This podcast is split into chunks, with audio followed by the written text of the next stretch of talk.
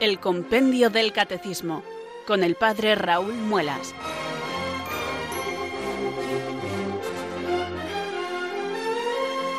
Muy buenas tardes, queridos oyentes de Radio María. Son las 4, las 3 en Canarias. Aquí comienza una nueva edición del programa El Compendio del Catecismo de la Iglesia Católica. Reciban desde Talavera de la Reina un saludo muy cordial del Padre Raúl Muelas, que un día más les habla desde estos micrófonos de Radio María, la radio de la Virgen, la fuerza de la esperanza. Sed todos bienvenidos.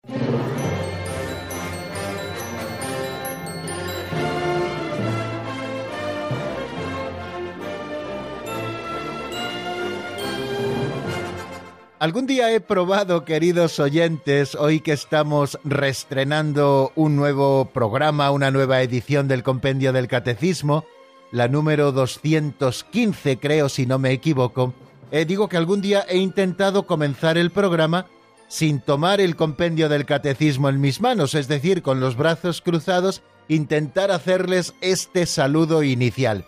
Y he de confesar que no me sale igual. Ya me he acostumbrado a lo largo de estos 215 programas precedentes, en los que casi en todos he hecho lo mismo, hacer este gesto de tomar el libro en mis manos, abrirlo por la guía de lectura, que la tengo situada en la página 105. Ayer comenzábamos el estudio del sacramento de la Eucaristía y ahí es donde comienza el número 271 que se pregunta qué es la Eucaristía, que hoy repasaremos y pasando a la siguiente página, en la 106, es donde se encuentran los dos números que Dios mediante comentaremos hoy aquí en el avance de doctrina.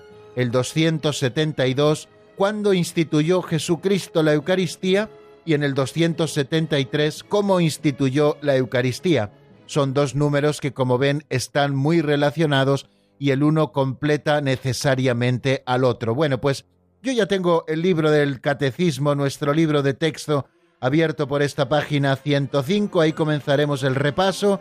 Ya tengo también preparada la 106, que está a continuación, para luego poder hacer el avance de doctrina.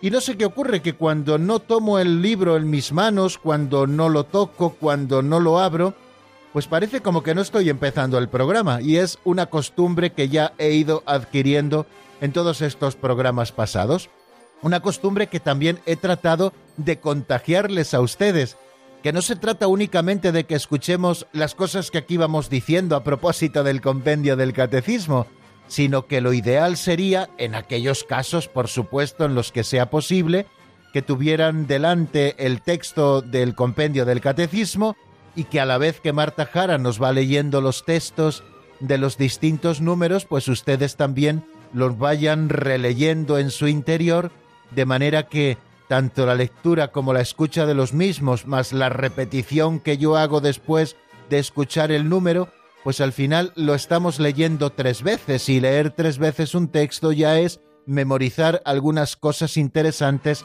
a poca atención que pongamos. Si luego vamos volviendo sobre él y lo vamos desgranando poquito a poco, pues al final vamos memorizando los puntos claves que nos interesa retener para que formen parte de ese patrimonio espiritual nuestro que luego nos ayude a dar razón de nuestra esperanza. Ya sé que se lo repito en muchas ocasiones, pero todos los días comenzamos el programa y creo que todos los días tenemos que recordar estas cosas fundamentales, igual que aquello de renovar la ilusión. Es importante que nunca nos acostumbremos a las cosas de Dios, que no nos acostumbremos a la oración, que no nos acostumbremos a la celebración de la Santa Misa, y que tampoco nos acostumbremos con rutina al estudio de la doctrina católica. Al final es la doctrina que nos salva, la que nos comunica la verdad que Jesucristo ha revelado y que ha entregado a la Iglesia y que la Iglesia Madre nos enseña. Es importante, queridos amigos, que pidamos todos los días la gracia de renovar la ilusión y pongamos los medios humanos que en nuestra mano estén para ir renovando esta ilusión. Sabéis que tenemos que reinventarnos cada día, aunque cada día hagamos lo mismo y tengamos la misma rutina eh, radiofónica, como les suelo decir. Primero esa ráfaga de saludo, después el saludo inicial, después la oración, después la pincelada de sabiduría, después el repaso, después el avance en la doctrina, después las llamadas de los oyentes. Aunque todos los días tengamos la misma rutina, cada día pretendemos reinventarnos metiéndole ilusión, metiéndole ánimo y así pretendo yo hacerlo también con mis palabras porque cada día nos estamos acercando a estos textos sagrados, porque son los que contienen la doctrina católica. Por eso, amigos, como sabemos que vamos a comenzar una tarea que nos excede con mucho, que es la de nuestra propia formación permanente, la de profundizar en las cosas de Dios, en su misterio, en su plan de salvación, pues vamos a invocar al Espíritu Santo para que venga sobre nosotros y nos ayude siempre en esta tarea. Oremos así. Ven Espíritu Santo, llena los corazones de tus fieles y enciende en ellos el fuego de tu amor. Envía Señor tu Espíritu que renueve la faz de la tierra. Oh Dios, que llenaste los corazones de tus fieles con la luz del Espíritu Santo, concédenos que guiados por el mismo Espíritu, sintamos con rectitud y gocemos siempre de tu consuelo. Por Jesucristo nuestro Señor. Amén.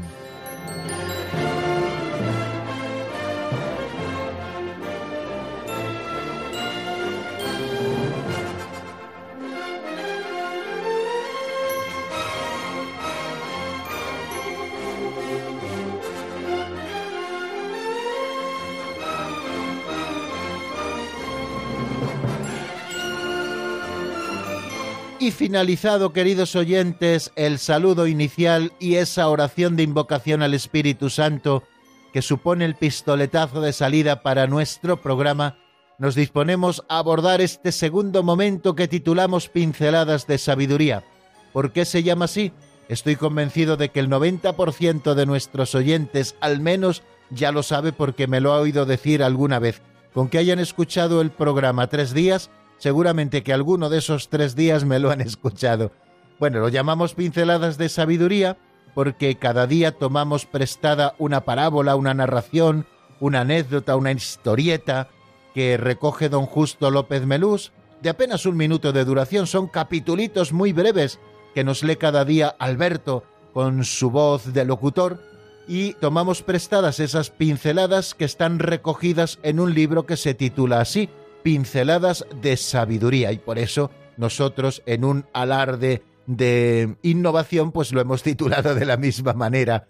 Como podrán comprender, estoy usando la ironía que dicen que no funciona en la radio. Bueno, pues lo hemos llamado de la misma manera como se llama o como se titula ese libro que contiene todas estas historietas que nosotros leemos y que luego nos dan pie a poder reflexionar para hacer aplicaciones prácticas, tanto espirituales como morales, también doctrinales en algunas ocasiones, a nuestra vida concreta, aplicaciones prácticas de la doctrina general a nuestra vida concreta. Al final se trata de eso, de que hagamos vida toda la fe que nosotros vamos aprendiendo en el estudio del catecismo y estas pinceladas de sabiduría pretenden ser una pequeñísima aportación. Somos conscientes de que nuestra aportación es muy pequeña, pero mientras sea aportación, seguro que algo les enriquece. Bueno, pues nosotros queremos aportar esta pequeña contribución precisamente a esas aplicaciones prácticas, a estos aperitivos catequéticos, a este calentamiento de nuestros músculos interiores para poder luego afrontar el ejercicio fuerte del estudio del compendio y lo hacemos con una pincelada hoy que se titula Paradoja del esfuerzo y la gracia.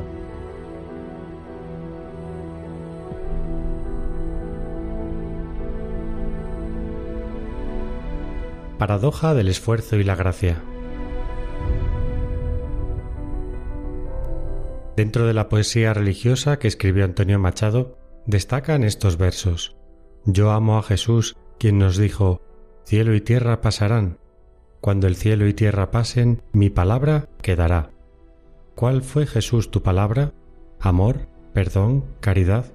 Todas tus palabras fueron una palabra, velen gran virtud cristiana, vigilen, tener los ojos abiertos, estar despiertos para recibir el momento de gracia, la venida del Señor. Ya decía un maestro a sus discípulos, por mucho que te enfureces, no lograrás cambiar tu vida por tus propias fuerzas como no puedes hacer salir el sol. Discípulo, entonces, ¿para qué me haces practicar tanta penitencia, tantos esfuerzos? Maestro, para que estés despierto cuando salga el sol es la eterna paradoja del esfuerzo y la gracia. Dios lleva la iniciativa, pero es imprescindible nuestra colaboración.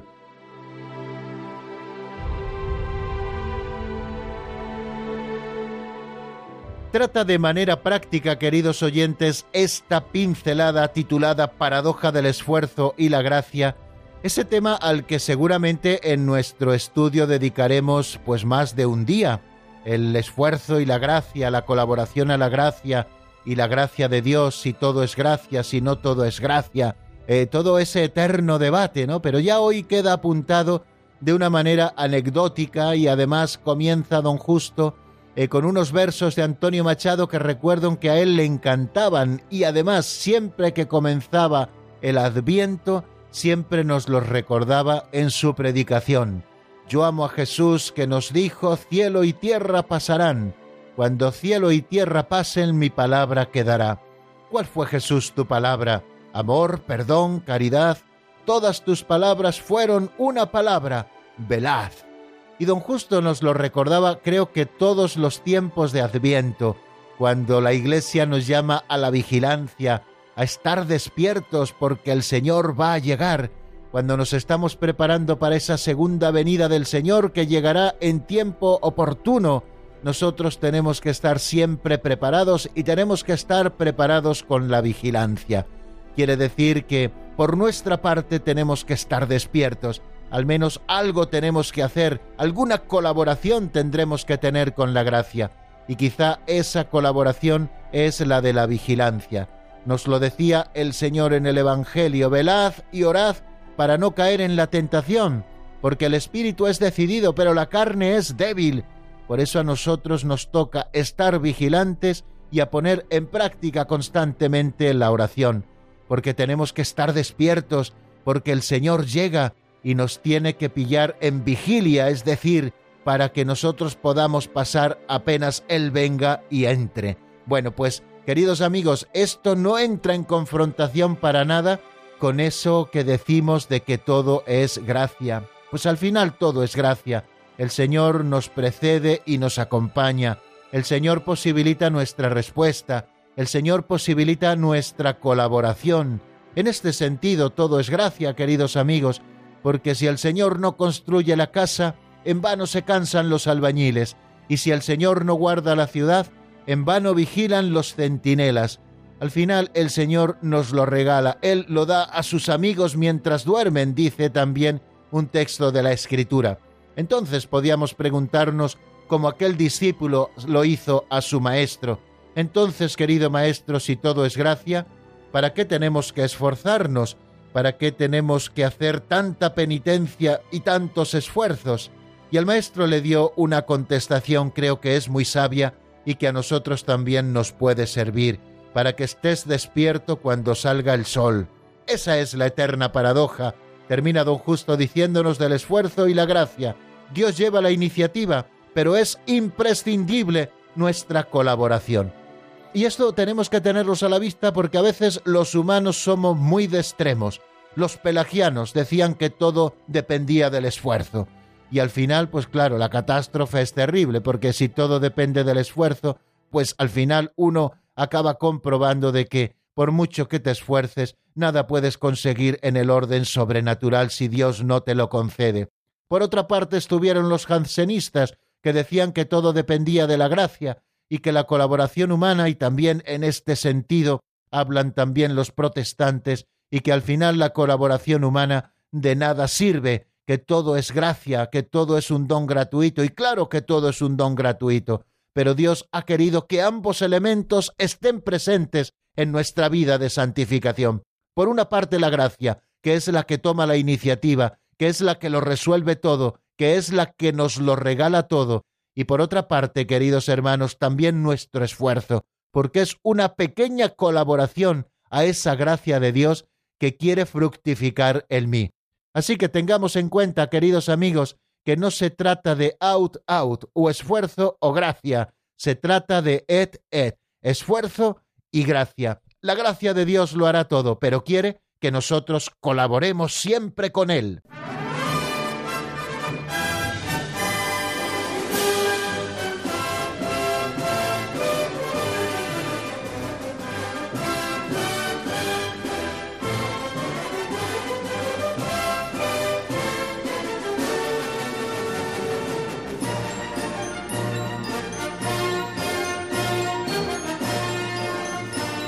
Continuamos, queridos amigos, en la sintonía de Radio María y vamos a seguir avanzando en el estudio del sacramento de la Eucaristía, que es el que nos ocupa en este momento.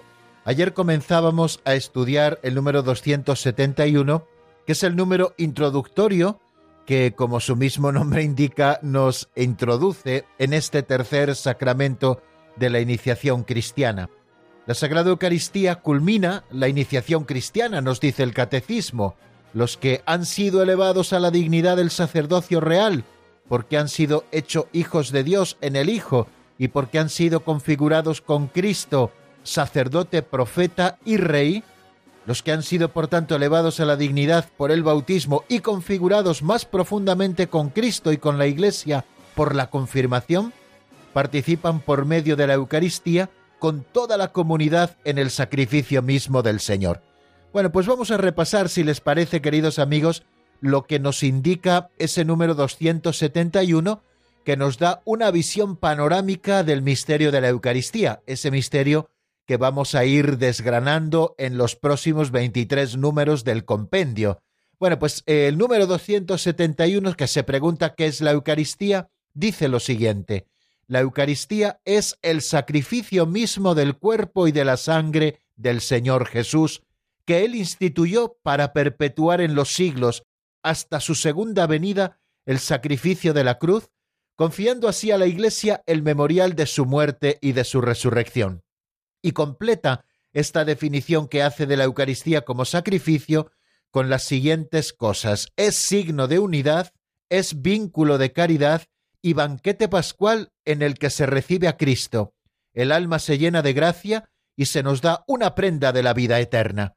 Nos recuerdan estas últimas palabras del número 271, esa antífona compuesta por Santo Tomás de Aquino para el oficio del día del Corpus Christi como antífona de las vísperas del cántico evangélico, donde dice, oh sagrado banquete en el que Cristo es nuestra comida, se celebra el memorial de su pasión, el alma se llena de gracia y se nos da la prenda de la gloria futura. Estas palabras del número 271 están recogiendo casi textualmente el número 47 de la Constitución dogmática sobre la Sagrada Liturgia del Concilio Vaticano II, que a su vez recoge todo lo que la tradición de la Iglesia ha vivido sobre la Eucaristía y que también fue definido de manera maravillosa en el concilio de Trento siglos antes.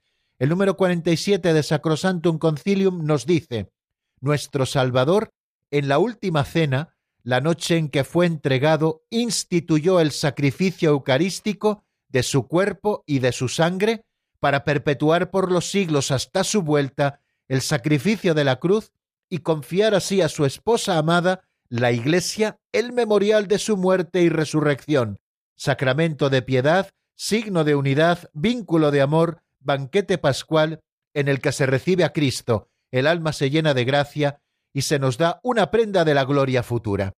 Bueno, pues como ven, queridos amigos, es una visión panorámica de ese misterio eucarístico que, como les indico, iremos luego estudiando poquito a poco. Varias cosas tenemos que tener en cuenta a la hora de definir la Eucaristía en este primer acercamiento que hacemos con el número 271.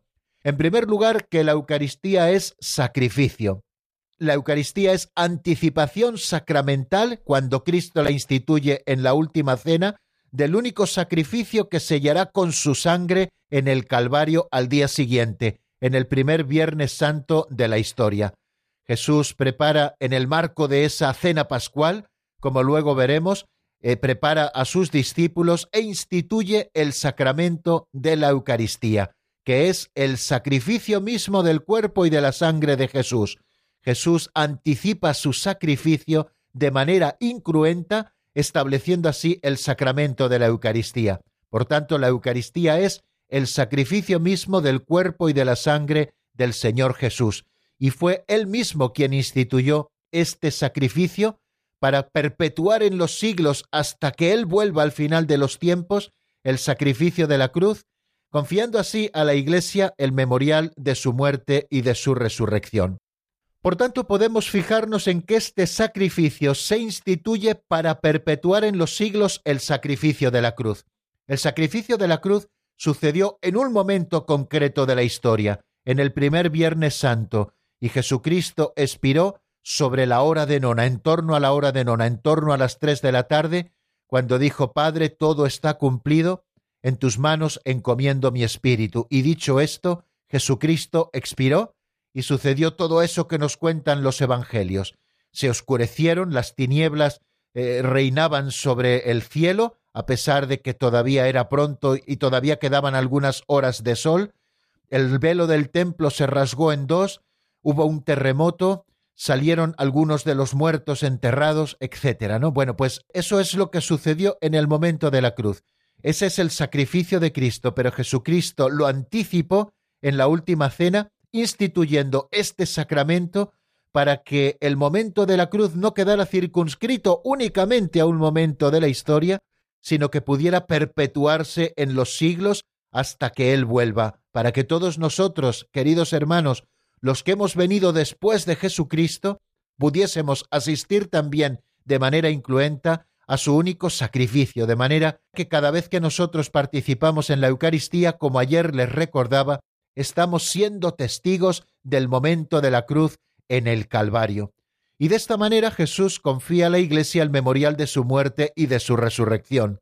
Nos habla, por lo tanto, de que la Eucaristía es memorial. Memorial significa esta palabra técnica no sólo recordar lo que sucedió en un momento concreto de la historia pasada, por el que estamos muy agradecidos, sino que significa recordar actualizando. Es la fuerza del Espíritu Santo la que en el recuerdo que hace la Iglesia al hacer memorial actualiza el único sacrificio de Cristo de manera que su sangre redentora tenga toda la fuerza de la salvación en el momento presente, y así será hasta que Jesús vuelva al final de los tiempos. O sea que nos habla de que la Eucaristía es sacrificio, y esto es lo que primero tenemos que atender a la hora de celebrar el Santísimo Sacramento de la Eucaristía, que estamos celebrando el único sacrificio de Cristo que Él instituyó en la última cena. Muchas veces hemos dejado reducida eh, la Eucaristía por parte de algunos solo algunos de los aspectos que tiene. Eh, por ejemplo, el de banquete, ¿no? El de banquete. La Eucaristía es un banquete. Sí, sí, pero no debemos olvidar que antes que banquete la Eucaristía es sacrificio y así nos lo expresa preciosamente este número 271 al mostrarnos esa visión general de lo que es el misterio eucarístico, de lo que es la Eucaristía. Es el sacrificio mismo del cuerpo y de la sangre del Señor Jesús. Él tomó el pan, como veremos luego, y dijo, esto es mi cuerpo, después tomó la copa llena de vino y dijo, esta es mi sangre. Tanto en las especies de pan como en las especies de vino está Cristo todo entero, pero se consagra el pan y se consagra el vino por separado para manifestar más ese sentido sacrificial de el cuerpo y de la sangre derramada del Señor por cada uno de nosotros. Y la Iglesia celebra este memorial todos los días del año, excepto el día de Viernes Santo, en que tradicionalmente no se celebra la Eucaristía, y tampoco en el Sábado Santo, que no se celebra hasta por la noche, cuando ya nos reunimos para la gran vigilia pascual. Por lo tanto, en primer lugar, la Eucaristía es el sacrificio mismo del cuerpo y de la sangre del Señor, instituido para perpetuar por todos los siglos el único sacrificio de la cruz. Y de esta manera, al constituir este sacramento, Jesús entrega a la Iglesia el memorial de su muerte y de su resurrección. Pero también continúa diciéndonos ese número 271 que la Eucaristía es signo de unidad, un solo cuerpo, el cuerpo de Cristo es uno solo y se hace presente de manera viva, real y sustancial en la celebración de la Eucaristía. En Cristo permanecemos todos unidos, por eso la Eucaristía que contiene el cuerpo, la sangre, el alma y la divinidad de Jesucristo es signo de unidad para todos los cristianos. En Él permanecemos unidos, puesto que ha muerto por toda la humanidad, para formar un solo cuerpo, un solo cuerpo que es instrumento de la unidad de los hombres entre sí, como decíamos al estudiar el misterio de la Iglesia, y es instrumento también de la unidad de los hombres con Dios. Bueno, pues cuando nosotros celebramos la Eucaristía, estamos contemplando ese signo de unidad que es el cuerpo de Cristo. Decimos que la Iglesia es cuerpo de Cristo, porque tiene a Jesucristo como cabeza y nosotros somos sus miembros. Pues al contemplar el cuerpo de Jesucristo, que es la cabeza de la Iglesia, en torno a él vivimos esa unidad. Pero también es vínculo de caridad. Llamaba la atención ayer que cuando celebramos esas dos solemnidades eucarísticas que tiene la Iglesia, el jueves santo, pues el día de jueves santo celebramos el día del amor fraterno, porque en la última cena Jesús, además de dejarnos su cuerpo y su sangre, también nos dejó el mandamiento nuevo del amor, que os améis unos a otros como yo os he amado. En esto conocerán todos que sois mis discípulos. Y antes de instituir el sacrificio de la Eucaristía, Jesucristo lavó los pies a sus apóstoles como un signo de ese amor supremo. El lavatorio de los pies es un signo de todo el misterio pascual, y Jesucristo al agacharse a lavar los pies a sus apóstoles les está mostrando el amor más grande. Introduce San Juan el capítulo 13 diciendo que habiendo amado a los suyos que estaban en el mundo, los amó hasta el extremo. Cuando nosotros contemplamos la Eucaristía, que es el gran regalo de Dios, el gran regalo de la locura de Dios, el quererse quedar no sólo espiritualmente de manera real entre nosotros, sino también con su cuerpo y su sangre sacramentales en las especies de pan y de vino. Vemos cómo esta Eucaristía es vínculo de caridad para todos los cristianos. Y el otro día que celebramos también la solemnidad del cuerpo y de la sangre de Cristo, el día del Corpus Christi, pues también celebramos el día de la caridad, puesto que la Eucaristía siempre nos llama a la caridad, puesto que es su vínculo. Y nos dice también que la Eucaristía es banquete pascual. La Eucaristía es sacrificio, la Eucaristía es presencia de Jesucristo verdaderamente en las especies eucarísticas, pero la Eucaristía también es banquete pascual en el que se nos ofrece como alimento a Cristo mismo, y al recibir a Cristo mismo, el alma se llena de gracia y se nos da la prenda de la vida futura, de la gloria eterna, la prenda de la gloria futura. Bueno, pues bástennos, queridos amigos, estas consideraciones sencillas para acercarnos al misterio de la Eucaristía que iremos desarrollando de una manera mucho más eh, pormenorizada en los números siguientes. La Eucaristía es sacrificio, la Eucaristía es presencia de Cristo, la Eucaristía también es banquete pascual en el que recibimos a Cristo, y por lo tanto, si lo recibimos bien en gracia de Dios, el alma se llena de esa gracia porque el mismo autor de la gracia viene a ella y se nos da también la gloria de la vida eterna. Si la vida eterna será vivir en comunión perfecta con Dios, cuando nosotros comulgamos el cuerpo de Cristo, entramos en comunión con Dios y estamos ya anticipando de alguna manera el cielo. Bueno, pues vamos a detenernos, si les parece, queridos oyentes, aquí en nuestra explicación, antes de seguir adelante, y yo voy a proponerles que descansemos de la palabra escuchando un tema de Juan Arturo que se titula Déjate amar y que está sacado del álbum Eres. Lo escuchamos y volvemos con más temas sobre la Eucaristía.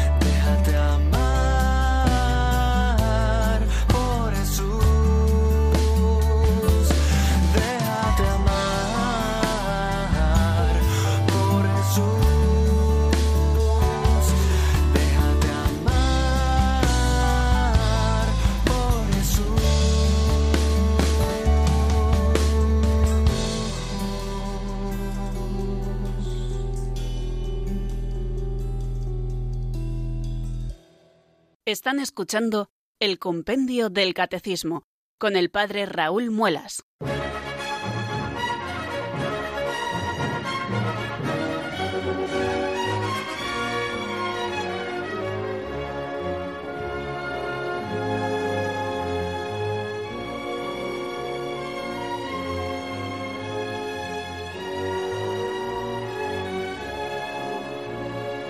Continuamos, queridos oyentes, en la sintonía de Radio María y vamos a seguir avanzando en el estudio del misterio de la Eucaristía.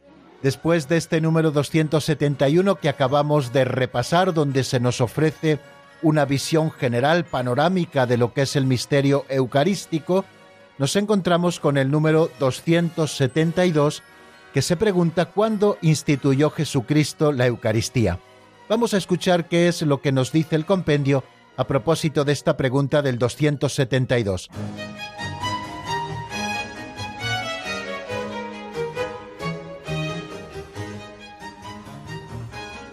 Número 272.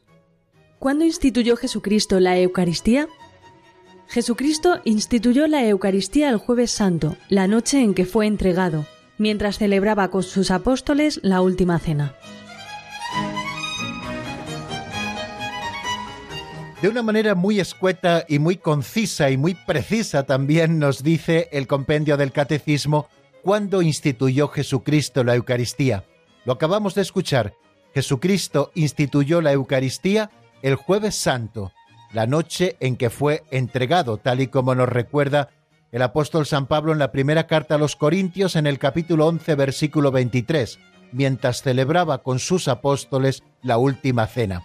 Esas palabras tan sencillas nos dice el compendio del catecismo. Yo creo que nos está invitando este número del compendio a introducirnos de lleno en el cenáculo para ver cuándo instituyó Jesucristo la Eucaristía, en ese primer jueves santo de la historia, la noche en que fue entregado, mientras celebraba con sus apóstoles la última cena.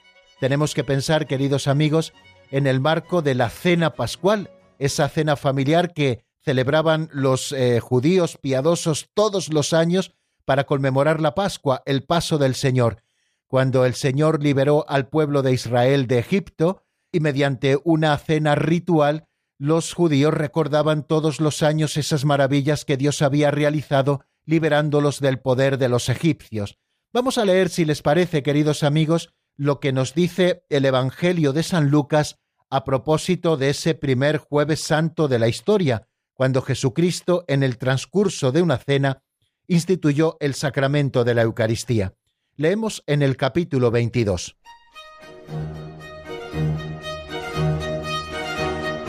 Llegó pues el día de los ácimos, en el que se debía sacrificar la Pascua, y envió a Pedro y a Juan diciéndoles, Id a prepararnos la Pascua para que la comamos.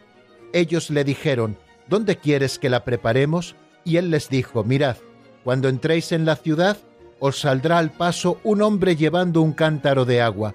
Seguidlo hasta la casa en que entre, y diréis al dueño de la casa, el maestro te pregunta, ¿dónde está la habitación en la que voy a comer la Pascua con mis discípulos? Él os mostrará en el piso superior una habitación grande amueblada con divanes, preparadla allí. Fueron y lo encontraron como les había dicho y prepararon la Pascua.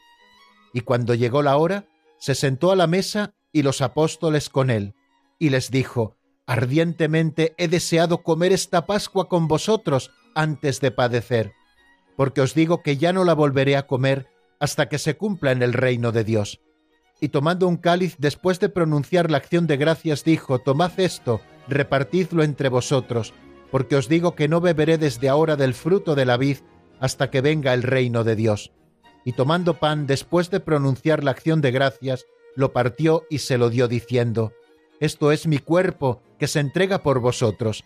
Haced esto en memoria mía.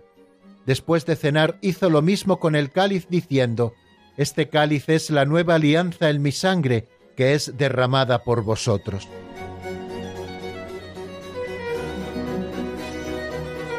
Hemos escuchado, queridos amigos, la institución de la Eucaristía según el evangelista San Lucas, pero son los tres evangelios sinópticos y también San Pablo los que nos han transmitido el relato de la institución de la Eucaristía.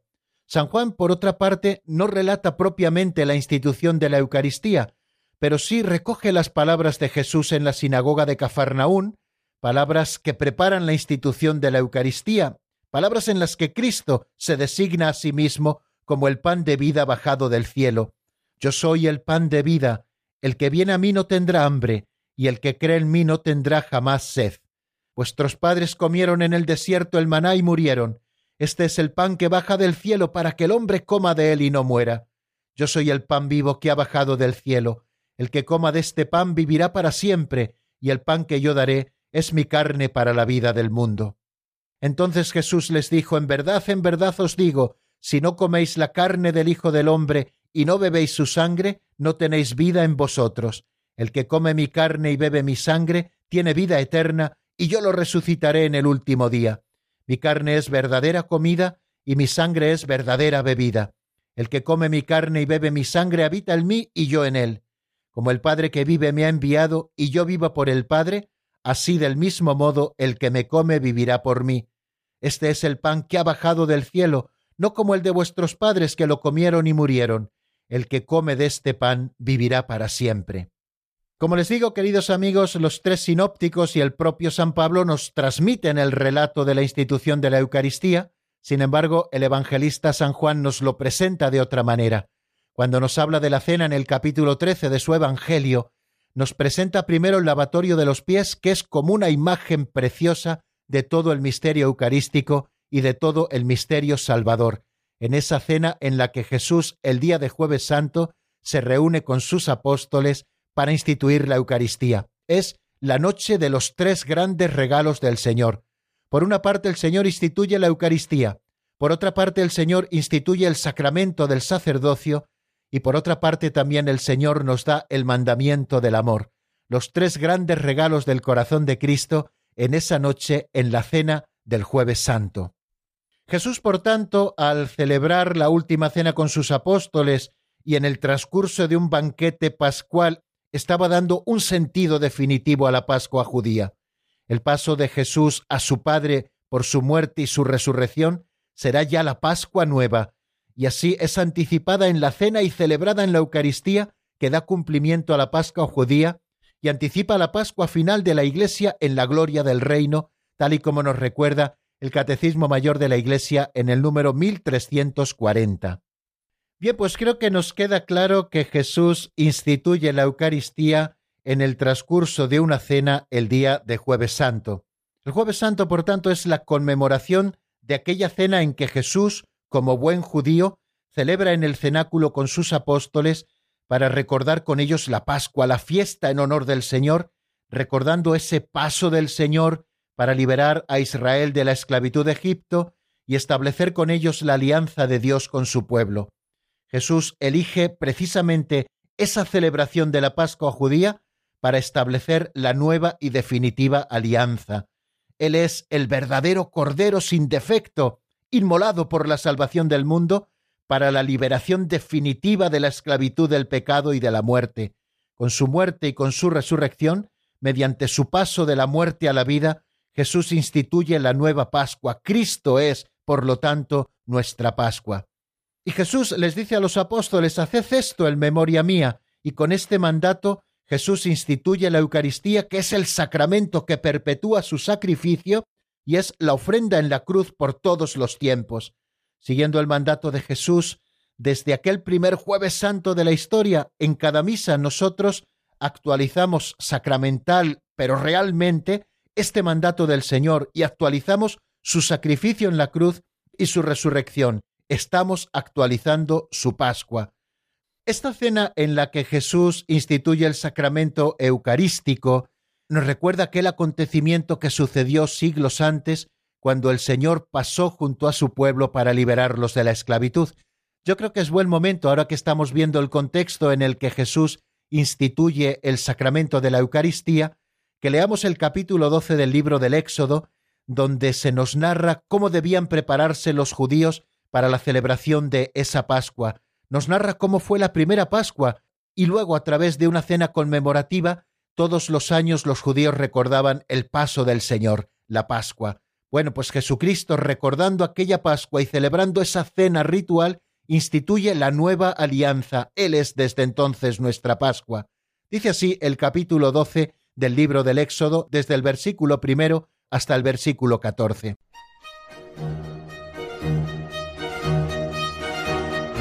Dijo el Señor a Moisés y Aarón en tierra de Egipto, Este mes será para vosotros el principal de los meses, será para vosotros el primer mes del año.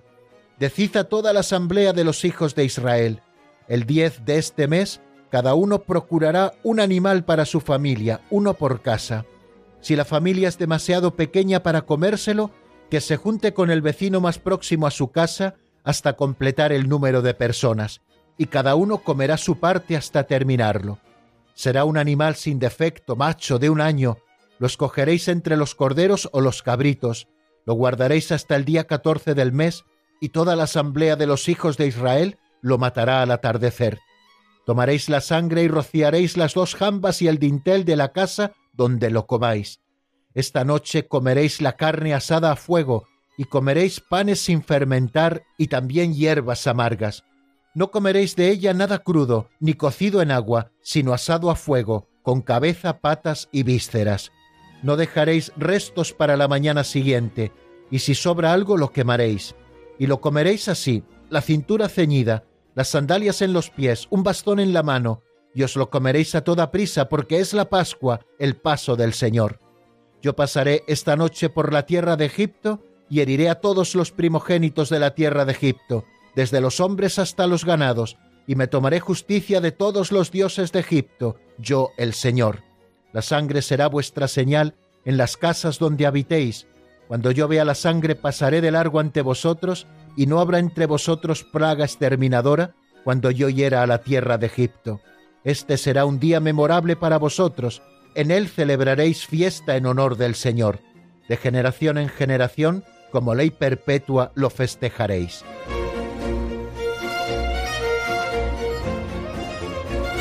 De manera que en Israel se estableció esta cena ritual recordando aquel momento de la liberación, una cena que en tiempos de Jesús constaba de varias partes.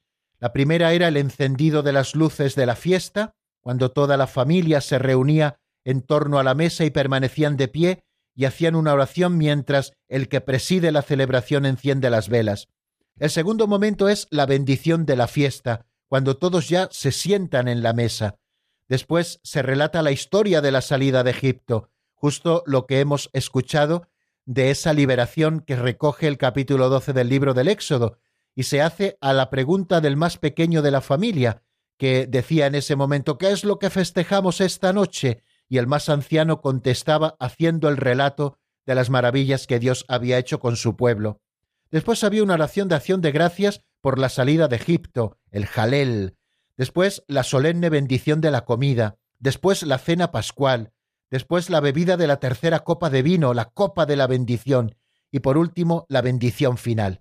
Bien, pues en el contexto de esta cena ritual en el que los judíos celebraban la Pascua, Jesús instituye la nueva y definitiva Pascua. Él es el verdadero Cordero que quita el pecado del mundo y que nos libera de la esclavitud de la muerte y del pecado. Jesucristo instituye la Eucaristía ese jueves santo en el transcurso de una cena. Hoy no vamos a abrir el teléfono de directo, queridos oyentes, y vamos a aprovechar nuestro tiempo hasta el final, pero vamos a hacer otro pequeño alto en el camino con esa segunda canción que siempre les ofrecemos. Se trata de un tema de Gesed titulado Oh Cristo, te aclamamos, sacado del álbum del 2006 titulado Venció Jesús. Lo escuchamos y luego seguimos un poquito más explicando el número siguiente, el número 273.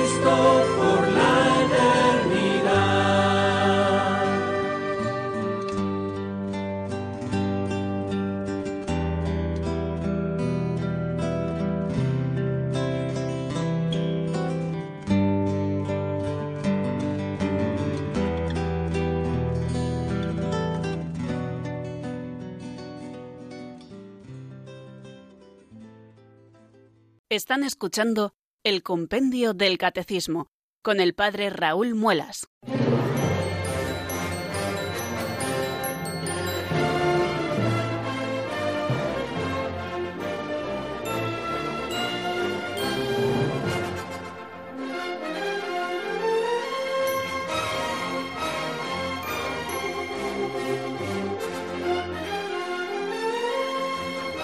El número 273, que es el que nos encontramos en este momento, complementa un poco el número que antes hemos visto. Antes nos preguntábamos en el número 272 cuándo instituyó Jesucristo la Eucaristía y en el número 273, que ya de alguna manera lo hemos respondido, se pregunta cómo instituyó la Eucaristía. Vamos a escuchar lo que nos dice el compendio en la voz de Marta Jara.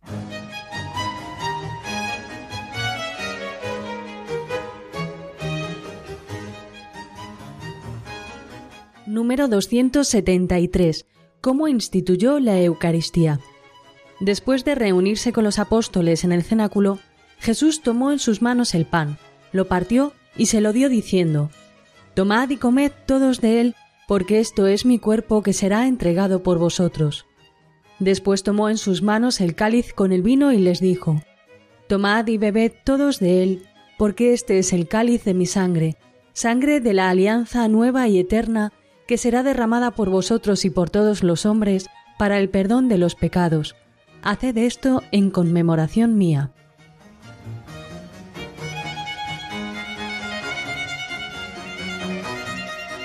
Vuelvo a poner de referencia, queridos amigos, en este momento los textos de la escritura que hemos estado leyendo antes, especialmente el texto del Evangelio de San Lucas en el que se nos narra la institución de la Eucaristía, pero pueden tomar en sus manos cualquiera de los dos sinópticos anteriores, el Evangelio de Mateo o el Evangelio de Marcos, creo que Mateo es en el capítulo 26, el Evangelio de Marcos es en el capítulo 14, o pueden también abrir la primera carta a los Corintios en el capítulo 11 donde se nos narra la institución de la Eucaristía.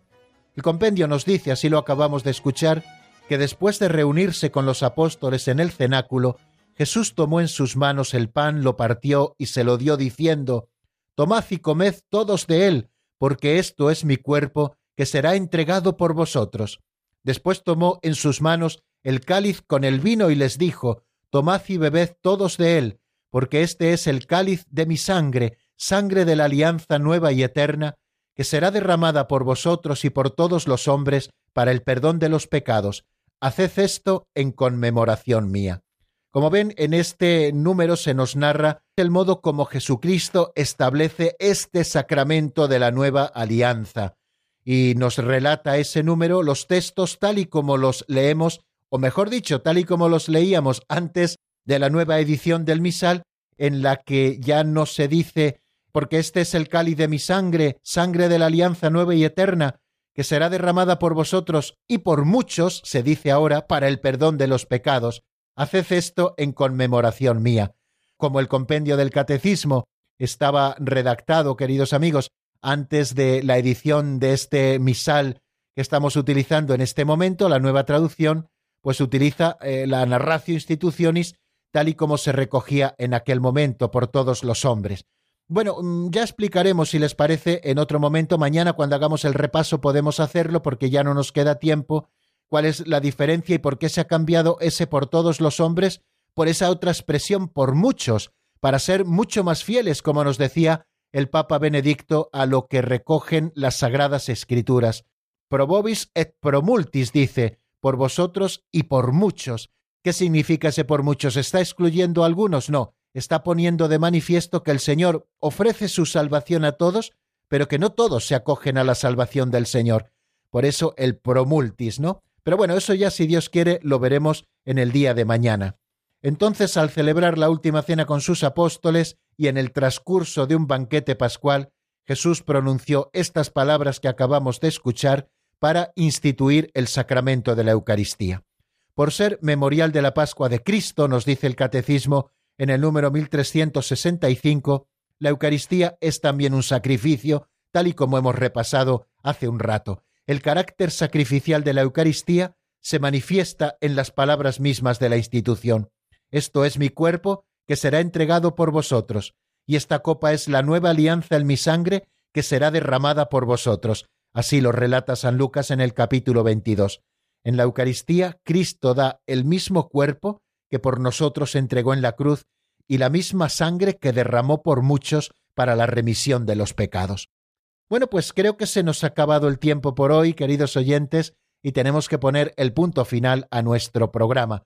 Si Dios quiere, mañana volveremos otra vez a repasar estas cositas, cuándo y cómo instituye Jesús la Eucaristía, y seguiremos avanzando con el número 274, que representa la Eucaristía en la vida de la Iglesia, la importancia que la Eucaristía tiene, porque es fuente y cumbre de toda la vida cristiana. Pero eso, si Dios quiere, ya lo veremos mañana. Que pasen una feliz tarde y mañana, si Dios quiere, nos encontramos a la misma hora y en el mismo lugar aquí en Radio María. La bendición de Dios Todopoderoso, Padre, Hijo y Espíritu Santo, descienda sobre vosotros y permanezca para siempre. Amén. Hasta mañana, si Dios quiere, amigos.